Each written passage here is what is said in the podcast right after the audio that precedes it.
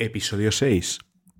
Hoy, día 7 de octubre, os traemos los siguientes contenidos. Lo vamos a enfocar el programa en SEO. Eh, hemos eh, tenido en los últimos días las declaraciones de John Mueller que se le pregunta por qué los SEO no ponen su dirección eh, física de donde se encuentran. en segundo lugar, vamos a repasar las, las novedades en Google Search Console acerca de las mejoras de visualización de vídeo.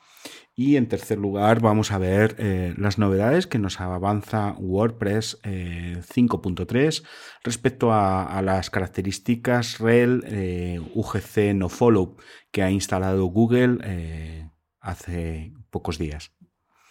Comenzamos.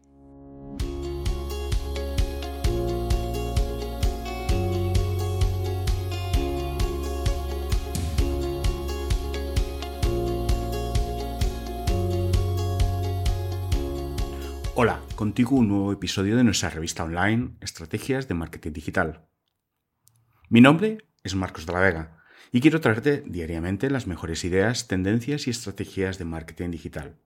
Las últimas noticias de redes sociales, posicionamiento SEO, campañas SEM, cursos y eventos de marketing. Esperamos llegar a ser uno de tus canales preferidos de podcast. Si te gusta, no dudes en darnos like y seguirnos porque el apoyo nos ayuda a seguir creando contenidos. Siempre más información en nuestra página web estrategiasmarketingdigital.es y por supuesto en todas nuestras redes sociales. Gracias y comenzamos.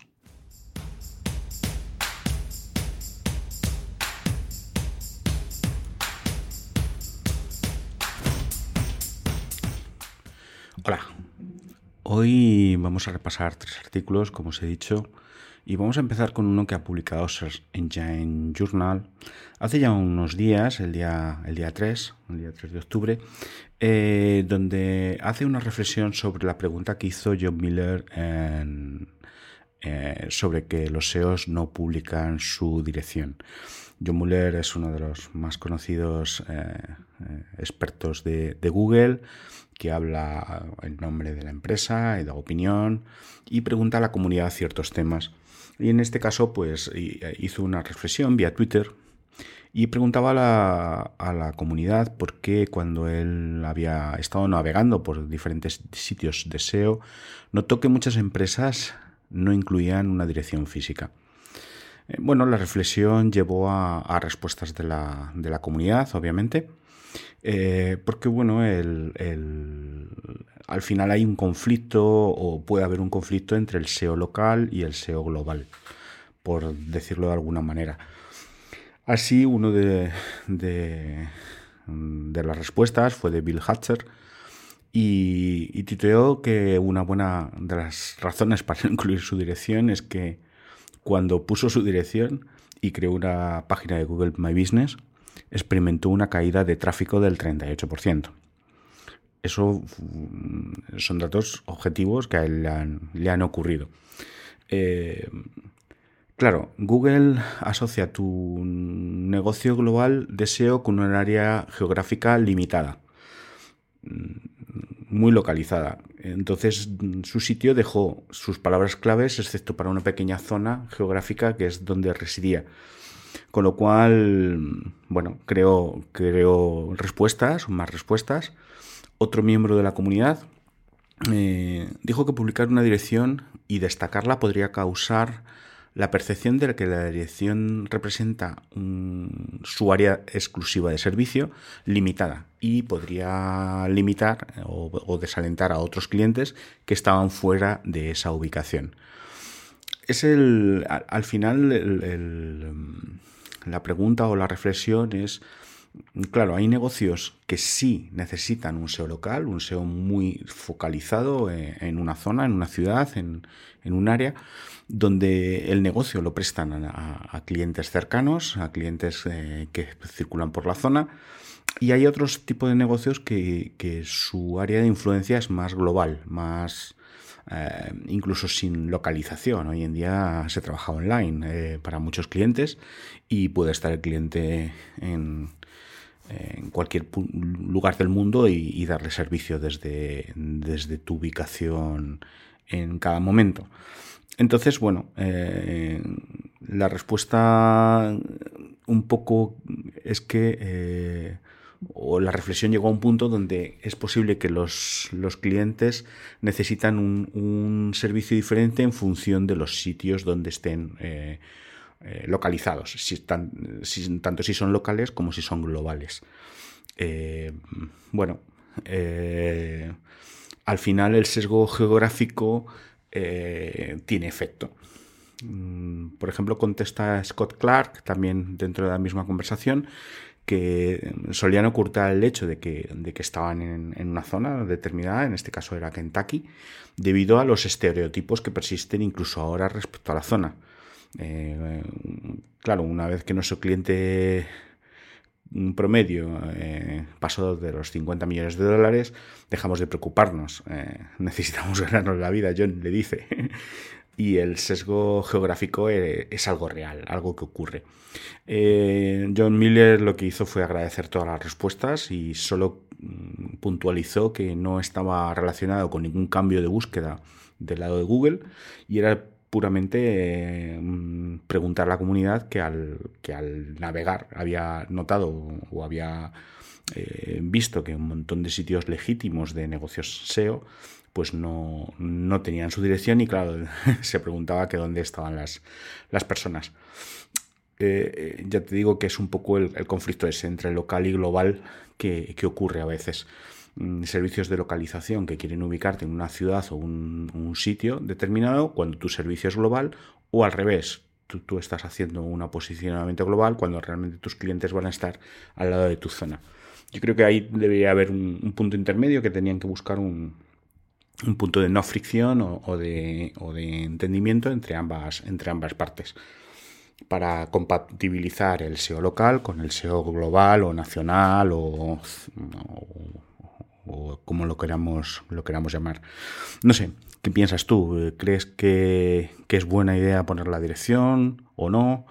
Yo en mi caso la tengo puesta, la tengo puesta y, y estoy ubicado en Madrid, aunque tengo clientes de toda España y bueno, pues mm, siempre lo he visto así, pero mm, me gustaría saber tu opinión.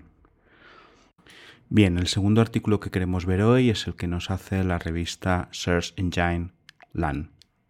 Y eh, quiere analizar eh, las mejoras que ha introducido Google Search Console eh, respecto a, los informes de rendimiento de vídeo. Cuántas veces aparece en búsquedas y demás. Lo ha introducido dentro de, la plataforma Search Console, aparece dentro de las apariencias de búsqueda para ver los clics e impresiones solo y exclusivamente de vídeo.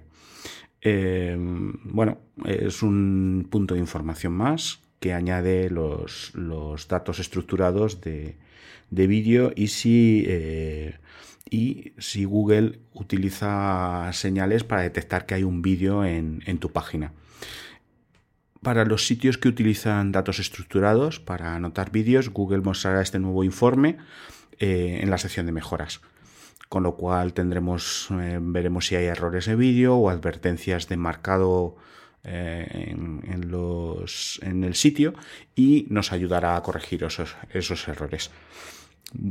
Los vídeos son una gran manera de obtener contenido en la búsqueda de Google o Google Discover y, por supuesto muchos editores y propietarios de sitios web utilizan vídeos para, ayudar a los visitantes de tu sitio web a aprender más sobre, sobre el tema del que trata la página o el sitio. Así que, bueno, asegúrase que los vídeos funcionen bien, eh, pueden mejorar y puede ayudarnos a conseguir un aumento de tráfico y conversiones para nuestro negocio. Con lo cual, en principio, no nos parece una mala idea. No sé, ¿has visto ya el informe? ¿Lo has notado? Eh, el, anuncio del, post donde mm, estamos tomando la información lo han publicado hoy mismo, día 7 de octubre.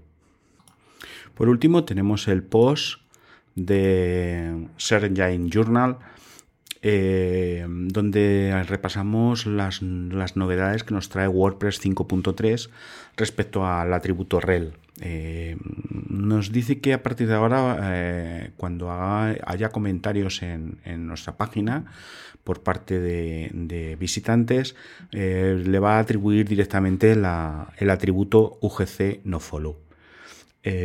bueno, eh, como sabéis, Google hace poco ha hecho este cambio, ha metido las, aparte del nofollow, ha querido meter dos, dos tipos de, etiquetas más, eh, UGC, que es eh, usuario User Generated Content, es decir, el, contenido que genera el usuario que te visita, y el otro es el, el otro, la otra etiqueta es el sponsored o patrocinado, digamos, podríamos decir. Em, entonces nos avisa que en la nueva versión de WordPress, que parece ser va a sacar en el próximo mes, se va a admitir de forma predeterminada que cuando haya un comentario, el atributo que se va a marcar en, el comentario cuando esté aprobado será el de nofollow UGC para Google. Bueno, veremos cómo evoluciona. Em, el anuncio de Google ha sido hace poco, fue el 10 de septiembre, cuando, cuando Google nos anuncia que, estos enlaces iban a, ser tenidos en cuenta y de momento el impacto no, lo sabemos. Es decir, mm, eh, el consejo de los veteranos y de los expertos es esperar y ver, esperar el wait and see famoso, eh, esperar un poco a ver cómo evoluciona y ver un poco cómo, cómo se van detallando eh, los, links a partir de ahora para ir introduciendo estas, estas novedades. Google ha, indicado que, admitirá la etiqueta rel igual a UGC, y, pero sin embargo otros motores de búsqueda no, tienen soporte para este código, con lo cual me parece que es un tema muy localizado de momento, en este momento, para, la temática de Google. Mm, veremos si pasa a ser compatible con otros buscadores, veremos si hay beneficios para, el editor por, usar este tipo de atributo o realmente beneficia a Google para comprender que cómo fue creado el enlace, si fue creado por fuera del control del editor y, demás.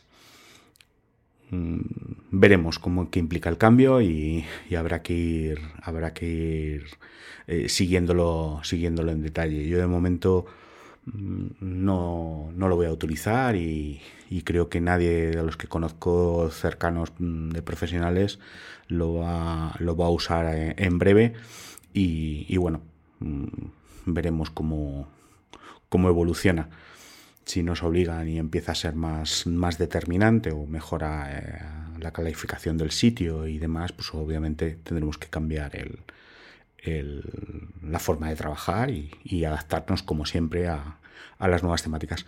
Bueno, hasta aquí los tres artículos que os queríamos traer hoy, un resumen de, lo que hemos encontrado más interesante en la prensa y eh, a nivel internacional y, referidos al tema de SEO, que es en donde nos hemos centrado en el día de hoy. Eh, espero sea de vuestro interés y añada valor a todo este contenido. Muchas gracias.